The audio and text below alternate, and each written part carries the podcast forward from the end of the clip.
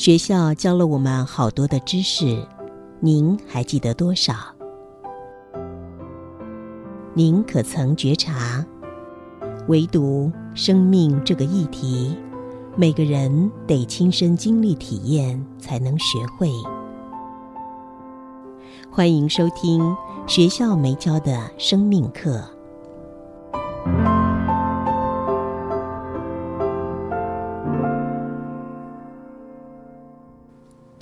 新阳心灵笔记，二零二二年七月八号。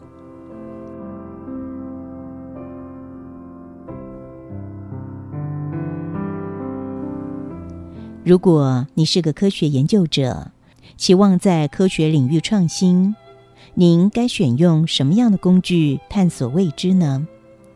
对于这个提问，绝大多数人会回答：更多的知识。这个答案对吗？科学领域创新，知识不但没有价值，反而变成阻碍探索的绊脚石。这怎么说呢？知识永远是有限的，是制约的。它有点像是积木盒里的老积木，不管你如何绞尽脑汁、努力的堆排老积木，得到的永远只是旧酒装新瓶，貌似新酒而已。但这个缪斯。存在于现今大部分人的心念之中。很多人自命为创新者，不管他自认创造了什么，不过是在旧典范下重新包装老东西而已，了无创新可言。过度仰赖知识，会让思想变得不自由，而且收缩我们面对未知的视野和智慧。想要创新吗？如果您想真正的创新，门槛是高的，你必须完成两件事。第一件事，你必须勇敢大胆的抛弃掉旧知识。有勇气放下旧知识吗？如果你说没有，这绝对不是你的错。这一切错在教育体制。多年来，填鸭式的教育体制在你的潜意识中深植了一个。知识万万岁的印记，这个印记不断的对你抛出强制指令，告诉你：乖，好好学习知识吧。知识会带给你丰盛美好的生命。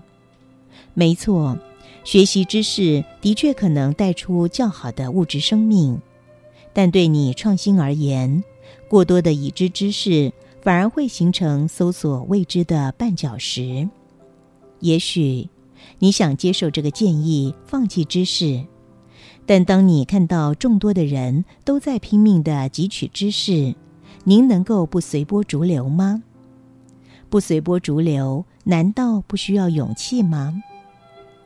第二件事，你必须要彻底的革命，抛弃传统的典范，颠覆典范的制约。想象一下，当你叛变典范，抛开典范制约的时候。会感觉安全吗？典范味道者会容忍你的叛变吗？能够不打击你吗？会不阻挠你获得任何颠覆典范的资源吗？人的根性本就是对立的。当你面对这一切典范施加于你的负面冲击，仍然能够有足够的胆识与自信，在未知的道路上孤独的迈进吗？就因为如此，多数人无法创新。但就算是创新门槛如此之高，想象一下，人生就这么一趟，好难得。难道你不想让人生变得精彩吗？